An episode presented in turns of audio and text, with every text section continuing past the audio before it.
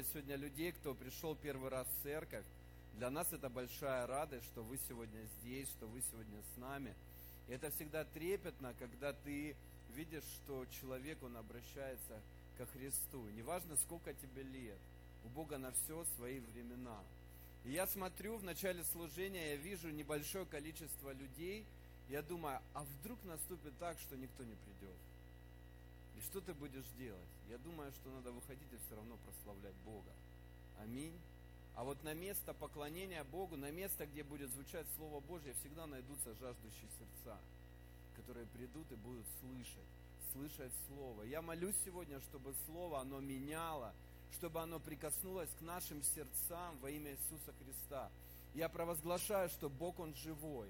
И Слово, оно разделяет духовное, душевное, разделяет всякое понимание, разделяет э, всякие неправильные вещи внутри нас. Я прошу, чтобы каждый сегодня получил Слово, которое изменит его жизнь и направит на путь истины, на путь вечный во имя Иисуса Христа. Аминь. Аминь. Повернись к соседу, скажи, я рад тебя видеть. Я рад тебя видеть. Целая неделя прошла, мы не виделись, но воскресенье, наконец-таки, мы увиделись. Аминь. Я всегда говорю, не теряйте время. Хоть и дожди, хоть и бури заливают город Батайск, Ростов, нашу страну, но это не повод не видеться. Открывайте свои дома, открывайте свои шашлычные в своих дворах для того, чтобы вы собирались и общались. Аминь. Это важно сегодня. И если ты не будешь общаться с братьями и сестрами из церкви, то этот мир предложит нечто другое. Не позволяй сатане сегодня обмануть, обмануть тебя. И моя проповедь, она в продолжении лестницы Иакова, в продолжении ученичества. Я буду сегодня вместе с вами размышлять о том, что мы можем передать следующему поколению. И люди советского времени, наверное, слышали такой термин «капсула времени». Слышали? Капсула времени, которая закапывается, закладывается для того, чтобы спустя 30, 50, 70 лет кто-то нашел и смог прочитать, что юные пионеры, комсомольцы передали следующему поколению. И я прошу вывести на экраны. Э, все знают театр Горького. Театр Горького. И у него была интересная история. Он был сделан в форме первого трактора советского. И так получилось, что когда его построили, то один из генсеков пролетал над городом Ростов-на-Дону, и он увидел сверху не трактор, а крест. И это было как раз э, во время послевоенного времени. Он говорит, это напоминает крест. Оно быстренько перестроили. Его перестраивали. И э, в строительстве этого здания участвовал мой двоюродный прапрадед, фамилия которого Корольков, его избрали как скульптор – и те барельефы, которые находятся на фасаде этого здания, делал мой великий родственник. Но также там, где барельеф, там э, была заложена капсула времени в этом театре. И в 30-х годах ее поместили, я не знаю, вскрыли или не вскрыли, просто знают, что в каменной кладке заложена капсула времени. Я думаю, интересно, достав ее сегодня, будет ли актуальным то послание – которое было 80 лет назад. И вот я хочу поговорить о том послании, которое всегда актуально. Спустя 30, 70, 100 лет, 500, 1000. То, что мы можем передать тому поколению, которое двигается за нами. То поколение, которое растет сегодня рядом с нами. И э, когда люди вкладывают нечто важное в жизнь другого человека – как это может отобразиться в его жизни, как это может ему помочь.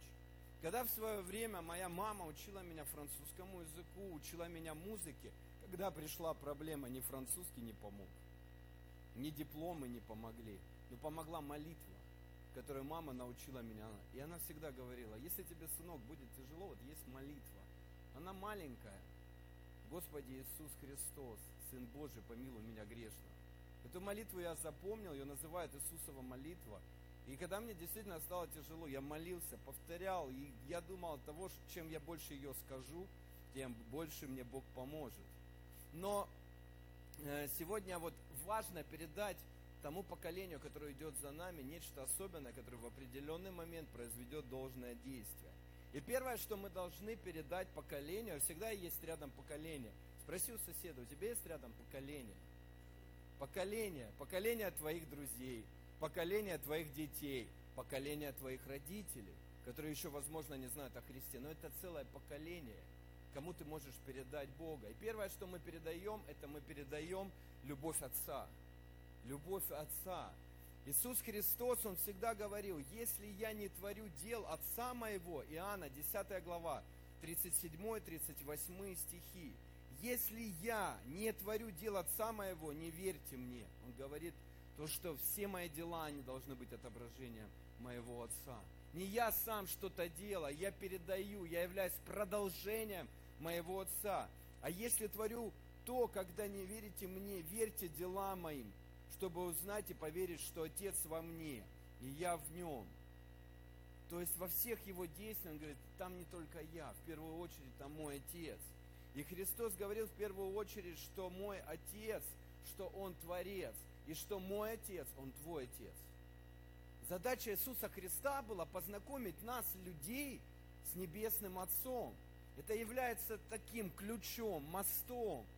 Потому что, когда приблизились ученики, они спросили, как нам молиться. И он говорит, самое первое, вы должны пережить откровение, что Небесный Бог, всемогущий, великий, Он Отец.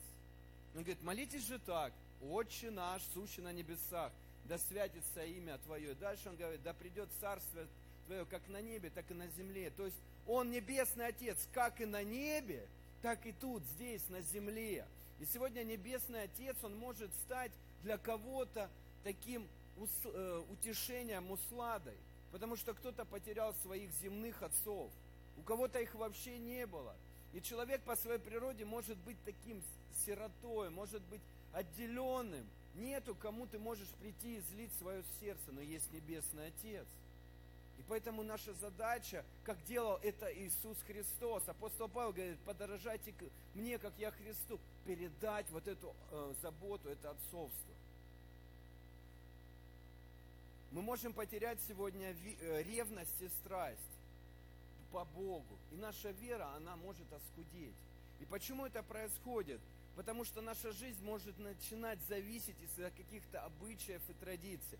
Скажи, пожалуйста, для самого себя, твое хождение в церковь, это стало обычаем? Это стало традицией? Что если убрать эту традицию из твоей жизни? Что если убрать обычаи, например, собираться хотя бы на праздники вместе со своей семьей? Ты отдаляешься когда люди очень стараются в семьях, например, по вечерам собирать всю семью, чтобы вместе поужинать. У кого есть эта прекрасная традиция? Мало рук. А раньше она была. Была в семьях, когда люди не садились за стол, пока кто-то из членов семьи не придет домой с работы. Ждали все, как говорят, ждем папу. И все, никто не кушает. А если папа задерживается, то вся семья задерживается пищепотребления. Ждем маму, потому что пока мама не придет, никто на стол не накроет.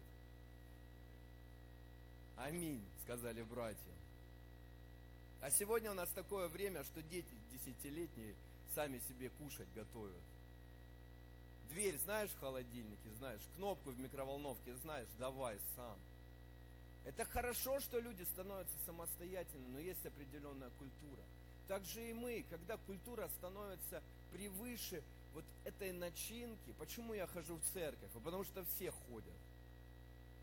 Да нет, потому что я прихожу, чтобы познать любовь Отца, встретиться с Ним, пережить Его.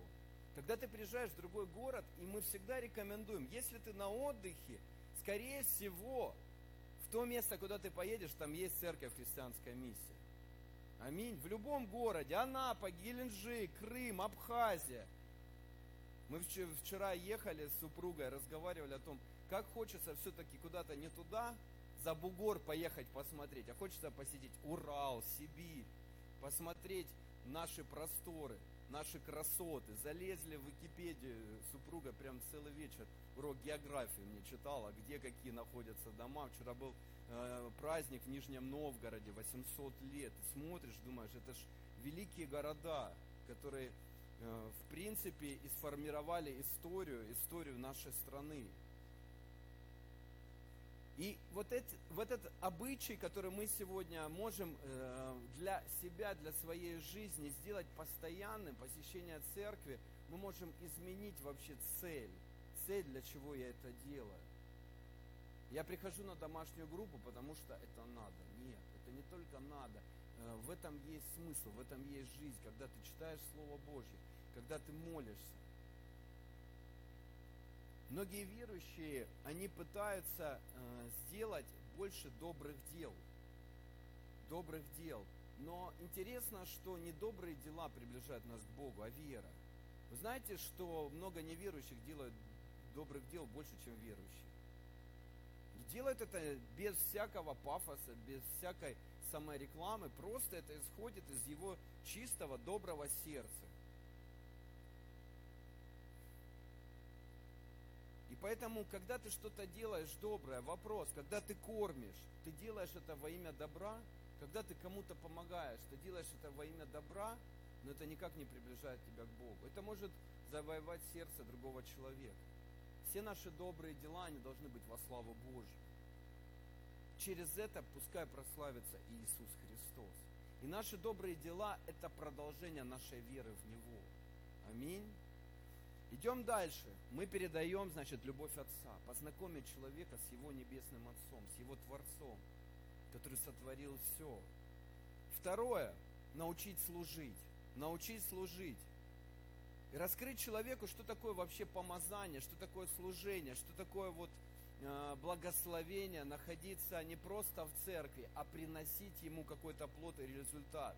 И на протяжении уже месяца пастырь Эдуард, это пастырь нашей церкви, главенствующий пастырь. Но у него есть две замечательные проповеди в YouTube, я рекомендую вам посмотреть. Э, одна проповедь называется «Помазание научит нас всему», и второе «Как получить и сохранить помазание». Великолепные проповеди. Он раскрывает о том, что иногда не будет рядом с тобой человека, который даст тебе совет, но Дух Святой научит, как тебе быть, что делать. Будьте вечером, находясь в машине, либо с семьей, включите, послушайте проповедь, вы будете благословенны. Иисус всегда учил служить Богу.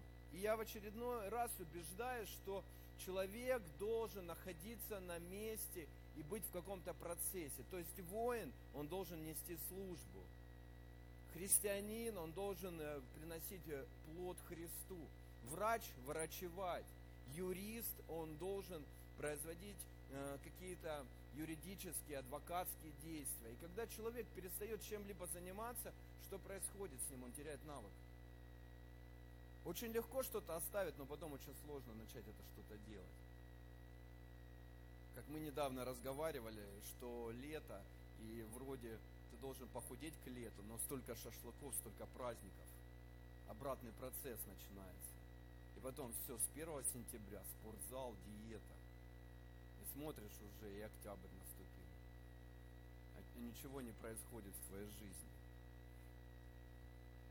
Поэтому навык его нельзя терять. Вот я начал служить. Человек говорит, ну можно я оставлю? Оставлю какое-то служение, я не могу. И потом смотришь, ну конечно человек может устать. И устают все, нужен отпуск, нужен отдых. Но практика показывает, когда человек уходит из какого-либо служения в церкви, ему потом очень сложно начать, и вместо того, чтобы расцвести, он начинает засыхать. Потому что когда ты служишь Богу, Бог тебя начинает подпитывать сверхъестественной силой. Ты питаешься соком от Него.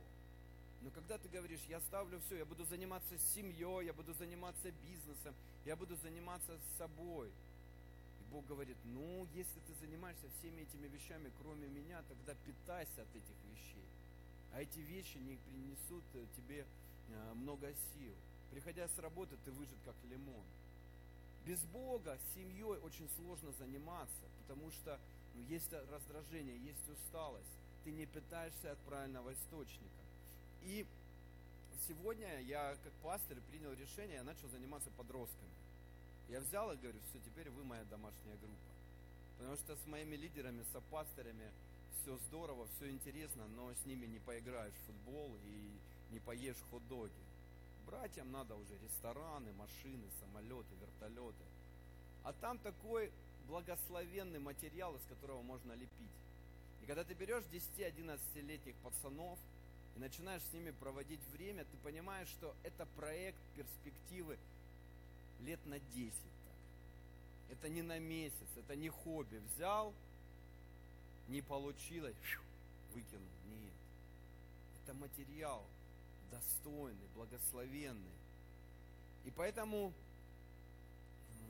как сегодня наше образование берет человека в школу в возрасте 7 лет, ты понимаешь, что что-то только получится из него лет через 10. И он будет готов только спустя 10 лет пойти в университет, получать какое-то уже более профессиональное обучение.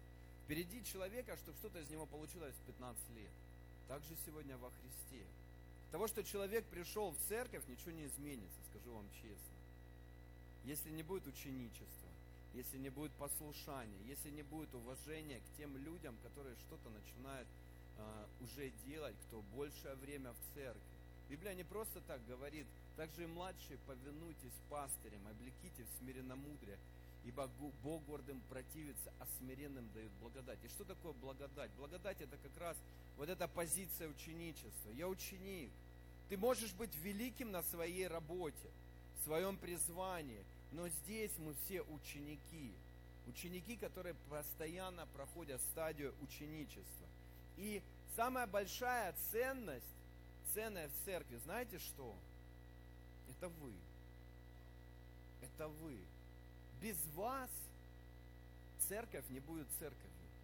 Церковь это собрание людей. Если убрать собрание людей, то это будет просто название церковь.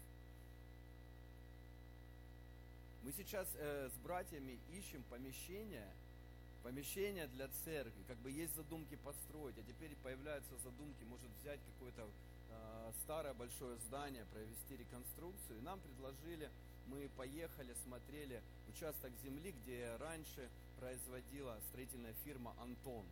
Я говорю, в принципе, церковь готова. Даже название можно оставить. Мы посмеялись, я говорю, ну там людям будет неудобно, очень такие узкие проходы. Я говорю, надо искать, потому что церковь в Батайске выросла в этом помещении. И как минимум нужно 5-6 метров, тогда ты будешь чувствовать себя дома. Сейчас вас загнать в двух с половиной метровый помазание уйдет. Вы Бога перестанете чувствовать. Потому что у вас масштаб. Как сказал один пастырь, сегодня он на писе, говорит, я вырос в ростовской церкви. Я привык, что вокруг тысяча человек. И когда я приезжаю в церковь, где 10 человек, я понимаю, что что-то не то. У нас всегда было это чувство, когда мы возвращались из Колумбии и видели церковь в 10 тысяч человек, и какое-то вот мини-давление приходило, когда мы заходим на домашнюю группу, и сидит три человека вечно недовольны. Говорит, вы знаете, мы были в церкви, где люди в очередь выстраивали, чтобы попасть на служение. Где есть такая жажда по Богу, даже если нету комнаты, где собраться, люди становились в круг прямо на улице, на тротуаре, стоя доставали Библии, стоял лидер, потому что у него была самая большая Библия, сразу было видно по нему. И они разбирали Слово и молились. Поэтому наша задача сегодня научить человека служить. Научить и Э, сегодня есть прекрасная возможность направить человека в служение. Когда ты берешь, и когда я общаюсь с человеком, я не только слушаю и интересуюсь жизнью человека, чем ты занимаешься, какие есть у тебя проблемы в семье, в бизнесе. Я всегда слушаю между строк, какой есть потенциал у человека. Я молюсь, потому что когда человека поместить в его сферу, человек там расцветет. Человек начнет получать удовольствие от жизни. Поэтому я всегда говорю, это ты сам себе придумал заниматься именно этим. Может, Бог нечто другое приготовил тебе. Я никогда не думал, что я буду связан с каким-то там э, э, строительством. Ну как это было? Когда мы делали этот зал 7 лет назад, мы все делали своими руками. И благодаря тому, что я попал в церковь, я научился держать молоток в руках. Бог, Он в свое время берет и очерчивает вот те грани, которые где-то были несуразны, неправильно э, сформировались в твоей жизни. Бог, Он дополняет всегда. Поэтому всегда молись о том, чтобы Бог открыл тебе твое призвание. Потом в один прекрасный день пастырь подойдет и скажет, или твой лидер, мне Бог открыл, что тебе нужно заниматься этим. Человек говорит, я же об этом молился. Но теперь тебе нужно взять и принять это как благословение. Когда я разговариваю с братьями, я говорю, в тебе такой потенциал проповедовать людям, заниматься милосердием, служить в церкви. Почему ты это отодвигаешь куда-то на задний план? Как что-то неважное. Вот начни это делать. Я всегда захожу в церковь, когда я вижу, братья стоят, служат, молодежь служит, я говорю, вау, как это красиво. Как это красиво, что ты служишь Богу, что ты служишь людям. Я всегда говорю, сестры, спасибо, когда вы готовите еду в среду вечером на 40-50 человек. И в четверг люди в двух-трех поселках едят вашу еду и получают благословение. И может быть через эту еду, через отношения церкви к нуждающимся ты спасешься, изменится вся твоя жизнь. Когда ты поймешь, что ты не безразличен, что есть люди, которые о тебе заботятся. И Сегодня не обязательно брать три дня поста для меня. Как бы мне найти человека? Использовать сверх э, такое мощное пророческое служение, когда я начну говорить, Господь говорит в твою жизнь. И у тебя по всему мурашки, ты чувствуешь, что у тебя аж волосы на твоей лысине растут. Бог дотронулся до тебя. Да нет, просто под пастырь подходит, говорит, смотри, тебе нужно заняться этим. Поймешь ты, не поймешь хочешь, ты не хочешь, просто это прими, начни делать. И потом спустя время ты скажешь, Вау, спасибо тебе, Господь.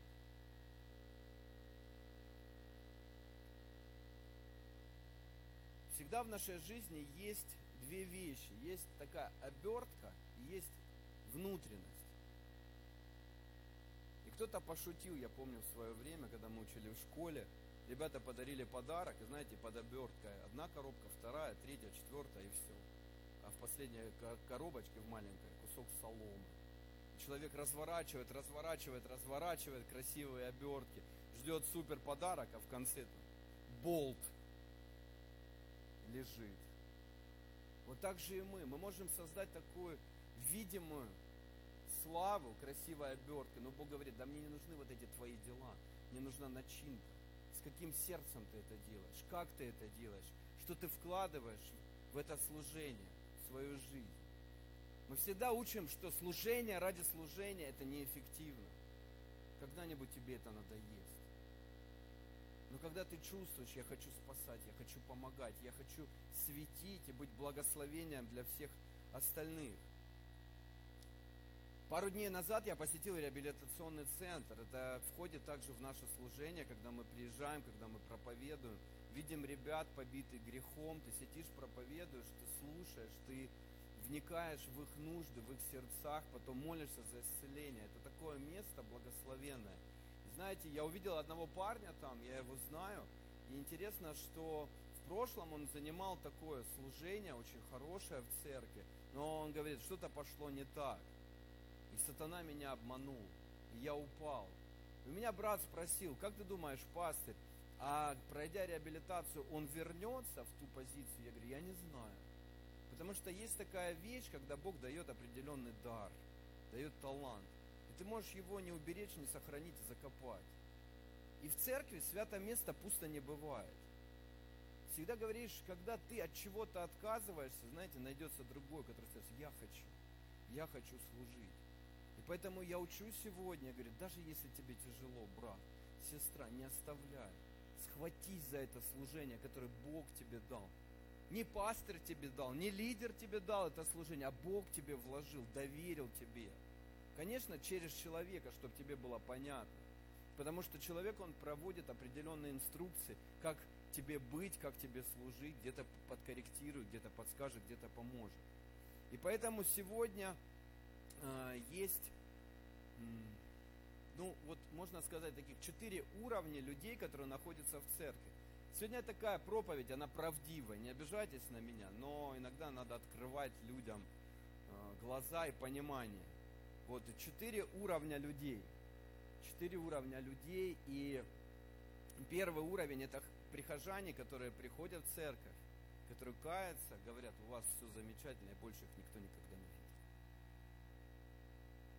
И это нормально, когда человек начинает сравнивать. Мне позвонила вчера одна сестра и говорит, но мне не подходит, чересчур как-то радостно, чересчур как-то красиво вы прославляете Бога. Мое, не мое. Я, я прекрасно понимаю, что каждый человек нож, э, может и должен найти себе церковь, что э, будет удовлетворять его вот внутренний мир. Аминь. Мне всегда нравятся наши женщины элегантного возраста, которые говорят, ну что ты сегодня прославление слабовато играла. Нам бы драйв, я говорю, вот вы драгоценный.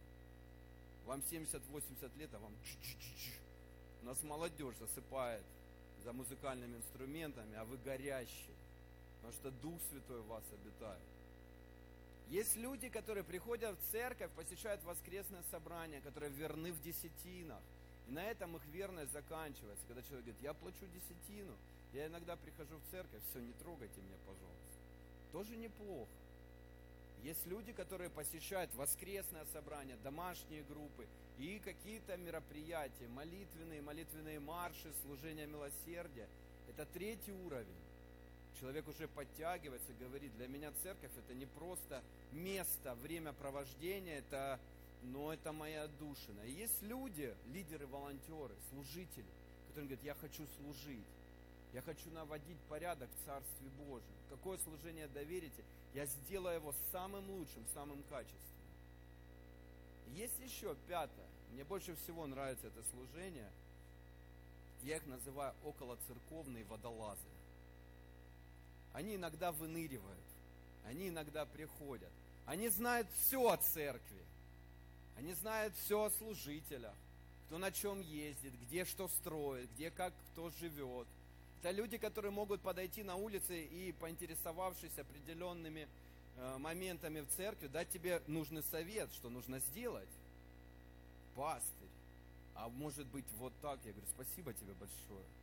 Это люди, которые самые первые появляются на мероприятиях, связанные с купанием, с едой, шашлыком. Он самый главный там. И говорит, как жалко, что мы так редко встречаемся. Да нет, брат, сестра, мы нередко встречаемся. Мы встречаемся как минимум два раза в неделю. Но просто ты приходишь раз в три месяца, вкусно покушать и потом опять нырнуть и поплыть по своему течению. Поэтому в жизни каждого человека ты можешь проанализировать сейчас, на каком ты уровне находишься. И сказать, Бог, я не хочу сегодня оставаться на месте, я хочу сделать шаг, шаг вперед. Хочу из одного состояния перейти в другое хочу быть ближе к Тебе. Я хочу быть ближе к церкви, ближе к общине, ближе к пастырю, ближе к тому пониманию, которое Бог ты сегодня вкладываешь в предназначение церкви. Для чего церковь вообще предназначена? Спасать людей, помогать людям, делать учеников Иисуса Христа. Также третья церковь учит верности. Верности. Как важно сегодня быть верным. Как важно сегодня видеть верных людей рядом с собой. Есть э, огромное желание, чтобы люди в твоей семье были верны. Кто хочет, чтобы твоя жена, твой муж, он был верен тебе, твои дети. Верность. И Бог дал мне пока по силам двух детей. Он говорит, а теперь ты, как папа, ты должен быть верен своим детям. Даже если ты устал, это не считается. Будь верным. Проводи с ними время, люби их, заботься. В субботу вечером чем люди занимаются дома? Ну вот спроси у соседа, чем ты вчера вечером занимался? Дома. Да, рассказывай. Кто-то ел, кто-то смотрел телевизор. Я пишу братьям, чем вы занимаетесь? Один брат говорит, я еду с работы. Я говорю, ну, почет и уважения. Другой наиболее духовно, говорит, я проповедь смотрю. Я говорю, молодец. А мы с женой игрушки детские разбирали. А двое детей стояли и руководили, что выкидывать и что оставлять. И мы вдвоем на коленях ползали и разбирали. Я говорю, классный вечер. Но вот это верность. Верность, когда ты проводишь. Иногда, когда я не готов, не согласен с тем, что мне надо что-то сделать, звучит одна фраза. Подожди, это чьи дети? Я понимаю, Господи, я понял. Это не только твои дети, это мои дети. Но женщины, они знают крючки, и они могут зацепить так, что ты понимаешь. Я что, себе их рожал? Да нет, я же просил, роди мне детей. Если бы не я, никто бы не родился. Аминь, сказали мужчины, да? И Бог, Он сочетал наши отношения не только здесь, на земле, но и на небесах. Всегда в верных отношениях в семье ты задаешь вопрос, а что первично? И все люди говорят, что? Любовь. Любовь. Любовь. Но любовь это чувство. И мы как верующие, мы учим другим вещам. Вы знаете, что основание счастливой семьи это завет. Это заветные отношения. Потому что когда ты строишь свою жизнь только на любви, это как бомба замедленного действия. Как сказал э, хороший наш друг, пастырь, ректор МТИ, он говорит, это бомба замедленного действия, которая взорвется. И люди, они, когда в, определенное время говорят, что любовь закончилась, они говорят честно. Честно говорят, мы разводимся, потому что нет больше любви. А потому что твоя жизнь, она была основана на любви. А завет он был всегда. Смотрите, Бог он заключил с нами завет. И наши заветные отношения с Богом, они установлены через что? Через кровь, через крест. И даже если мы неправильно себя ведем, даже если мы оскорбляем Бога, мы остаемся в заветных отношениях. И Бог нас прощает, Бог нас терпит, Бог нас всегда принимает обратно в свою семью, в свои объятия также и завет, когда ты строишь в заветных отношениях. И поэтому сегодня, знаете, самая популярная книга на лотке, которую покупают молодежь, это как строить отношения, как жениться, как себя вести. Фух, смели полностью лоток. Но почему-то книги, как молиться, как искать Бога, лежат. Ну, понятно, это временное помешательство, надо же все правильно. Романтика, любовь, пять языков любви – шесть шагов ноги, семь принципов желудка, как всегда сестры начинают. О, секрет мужчины лежит через майонез кали. Это не реклама. Заветные отношения, вот основание нашей жизни. Аминь. Основание, вот я в заветных отношениях. Поэтому мы говорим, давайте правильно, добрачные курсы, венчание, помолка, все в свое время. Тогда будет благословение в вашей жизни. Мы создаем завет. Мы где-то умираем для себя, для своих амбиций. Иисус, чтобы войти в завет, Он умер на кресте. Но люди не хотят сегодня умирать, чтобы войти в правильные отношения. Я говорю, потерпите. Наступит время, потом я вас буду уговаривать, примириться, начинать разговаривать. Но сегодня вы вот полны вот этой страстью, любви. Я говорю, это проходит, поверьте мне. Эмоции. А потом начинается вот когда ты проживешь 10 лет, и ты говоришь, этот вечер будет самым благословенным, потому что я проведу с моей любимой женой. Аминь. И все, потому что вы в завете, вы в отношениях, вы правильно сформировали свою жизнь. Вон сидят, воркуют опять на первом сиденье. Опять приглашают на свидание. Молодец. Аминь. Поэтому сегодня вот отношения мы строим не на любви, Любовь это следствие, конечно, без любви. Как мне сказал мой брат, когда ты будешь выбирать жену, не выбирай только духовного крокодила, а выбирай ту девушку, которую ты будешь любить, которая тебе будет нравиться.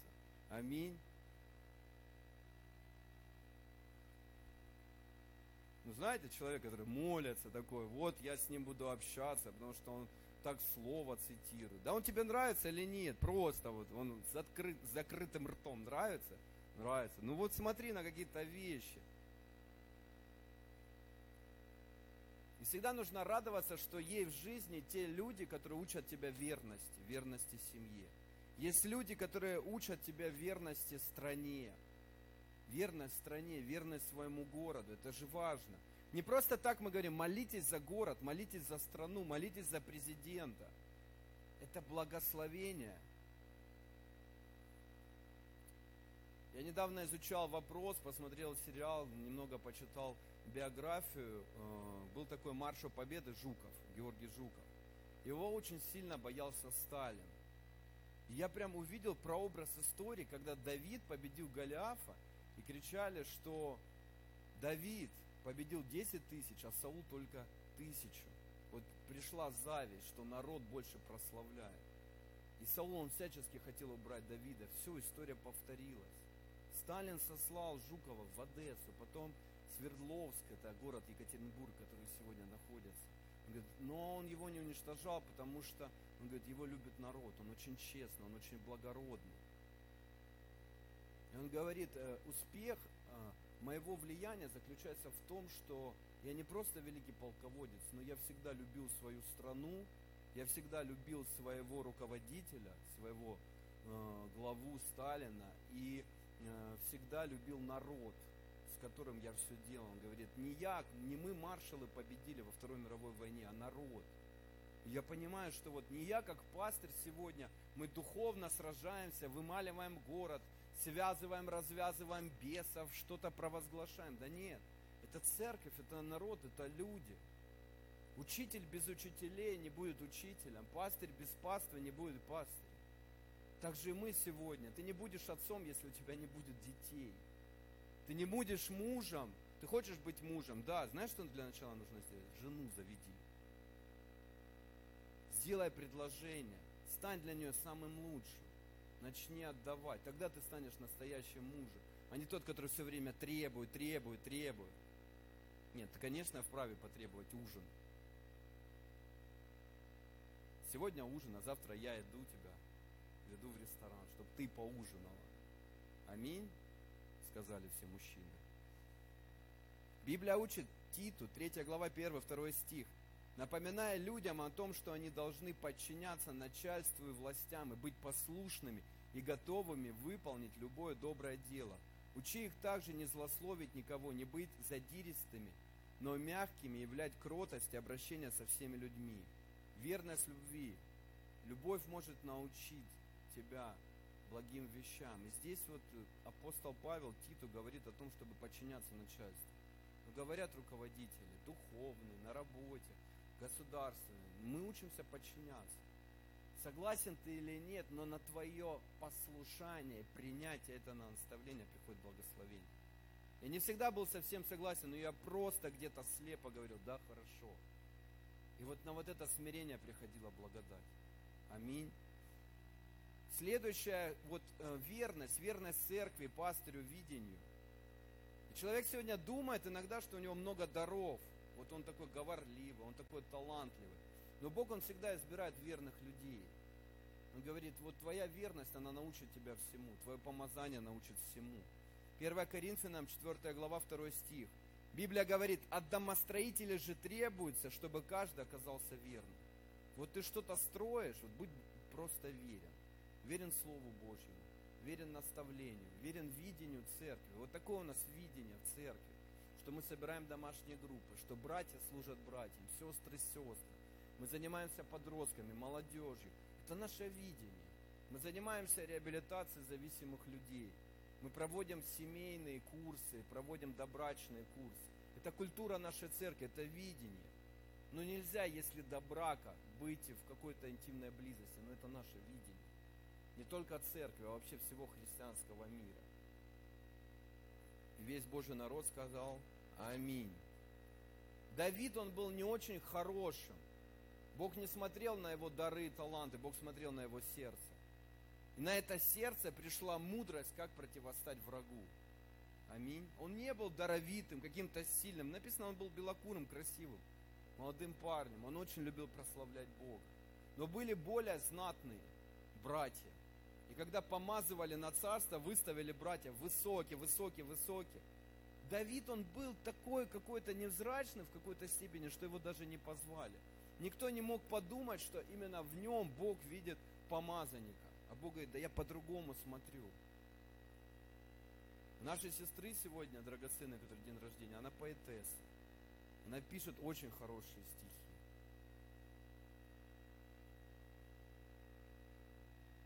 Она очень благословенно приводит людей в церковь.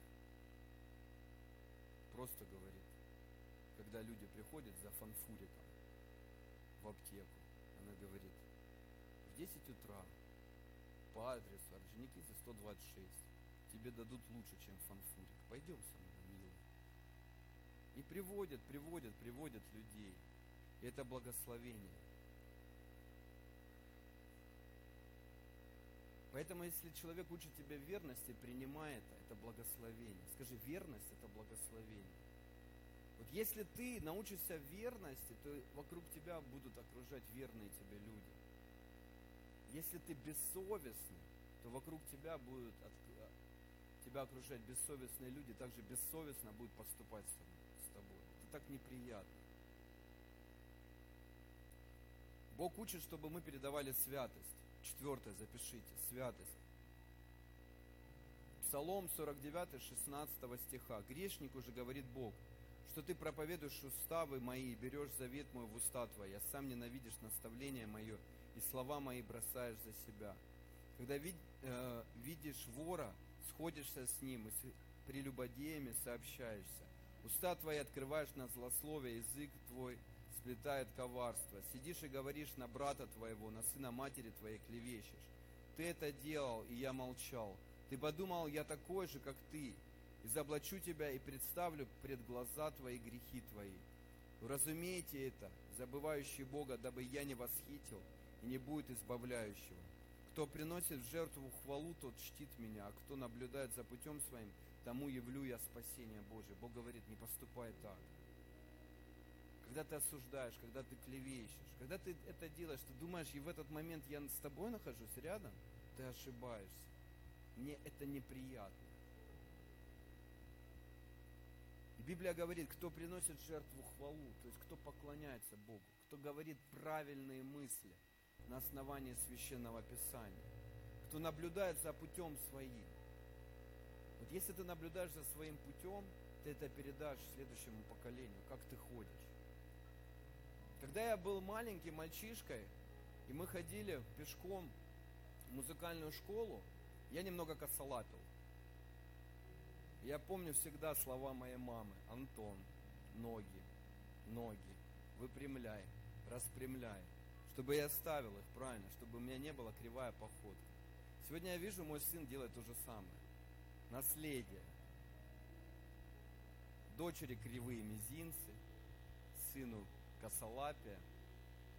Но каждый раз, когда мы идем с ним в садик, я говорю, Филипп, расставляй ноги. Иногда он шутит, вот так что ли, папа, ходить? Я говорю, ну чуть-чуть поменьше, поскромнее. Ну, у него тоже есть чувство юмора от мамы, от папы. И поэтому Бог учит сегодня целостности. Написано, если ты проповедуешь, но так не живешь, значит, что-то не то в твоей жизни. Вот эта целостность, она являет славу, славу Христа. Следующее, пятое, что мы должны передать, это молитва и Слово Божье. Пускай твоя молитва будет настолько искренней, что человек рядом с тобой подойдет и скажет, научи меня молиться. Пускай твоя молитва, она будет постоянная каждый раз, когда ты садишься за стол. Когда люди непроизвольно останутся одни и сами для себя. А ну-ка я повторю эту молитву.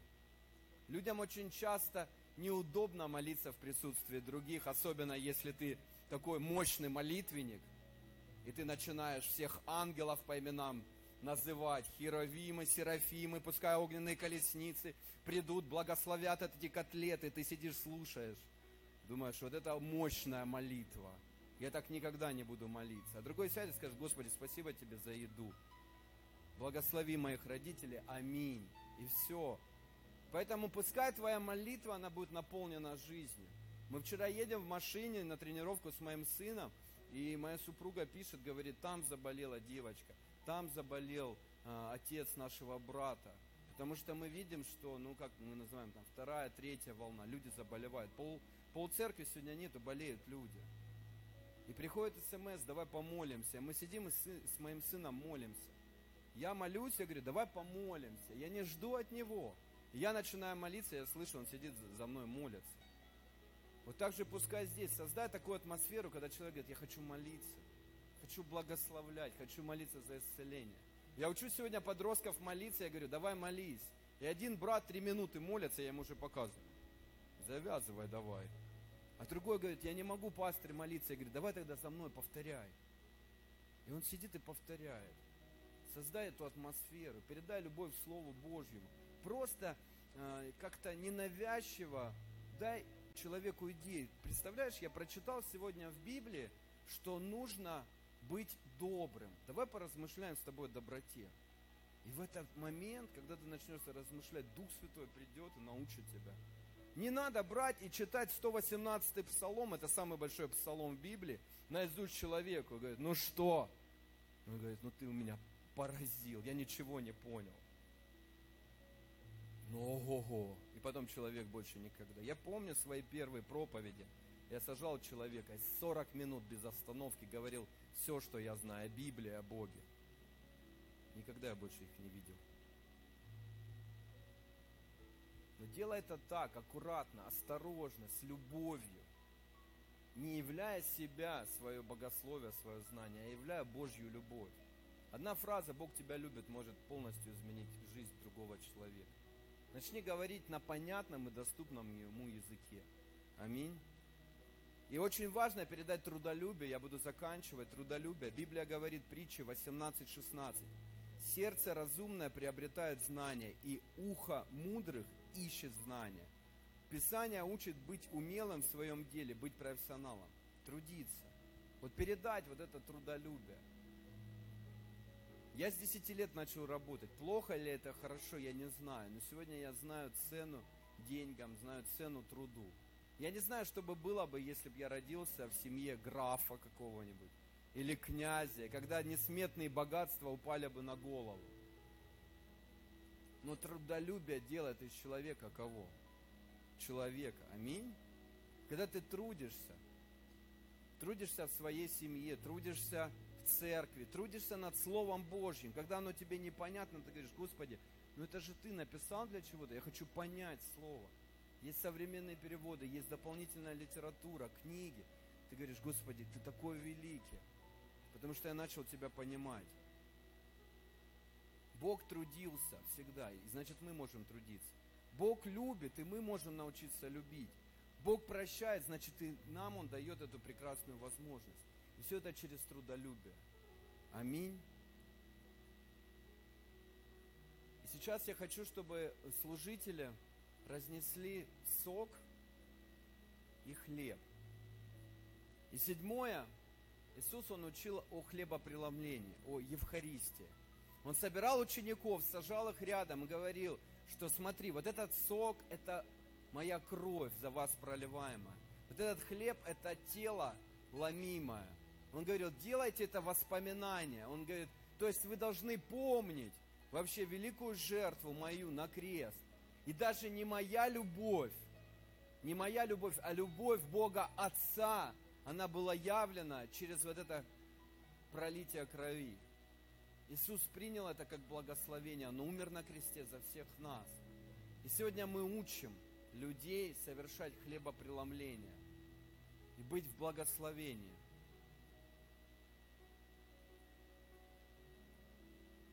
Когда ты смотришь какие-то даже фильмы, и священник задает вопрос, брат, а ты давно причащался? То есть причащение – это определенное покаяние перед Богом. Библия учит, что чтобы вкусить этот хлеб, вкусить этот сок, ты должен делать это достойно. Достойно. И вот люди, которые пришли сегодня в первый раз, вы начали свой путь хождения с Богом достойно. Вы вышли сюда, вы не постеснялись, и вы сказали, Господи, прости меня. И вот каждый из нас, вот пускай это будет достойно. Перед тем, как пережить опять этот момент жертвы Иисуса Христа, говоришь, Господи, я хочу достойно. Если я что-то неправильно сделал, если я кого-то оскорбил, прости меня. Если я поссорился с кем-то, Господи, прости меня. Так много внутри меня амбиций, проблем, злости. Господи, прости меня. Я осудил своих начальников, прости меня. Я не хочу быть судьей. Иисус, Он вправе был судить каждого человека, но Он говорит, я не сужу, я прощаю тебя, я люблю. И сегодня Бог говорит, научись любить, научись прощать, научись вот терпеть человека. Если ты согрешил, твои глаза были не на том месте, если твои уста говорили неправильные слова, если твои мысли были заполнены чернотой, говори, Господи, прости меня. Библия говорит, что Иисус учил прощать до 77 раз, то есть 490 раз в день. Тот постоянно говорит, я прощаю, я прощаю тебя, я прощаю тебя. Мое сердце настолько огромное, что я могу прощать. Но тебе самому нужно принять решение, перестать делать какие-то неправильные вещи. Тебе не надоело все время вот быть в состоянии падшего грешного человека. Попроси у меня силы, я дам тебе эту силу, изменю твою жизнь. Потому что в моей любви есть огромное помазание изменить все. Отец, мы благословляем Тебя, Господи, я благословляю этот сок, я благословляю этот хлеб во имя Иисуса Христа. Мы верим, что для нас это великая честь и радость вкушать, вкушать Твое тело, быть сопричастными к телу Христову, вкушать Твою кровь, это Твоя кровь за нас пролитая, потому что именно в крови, в силе крови есть искупительная жертва. Благодаря крови Ты оправдал нас, Ты простил, Ты омыл, Ты исцелил нас. Господи, спасибо Тебе за все. Вкушайте.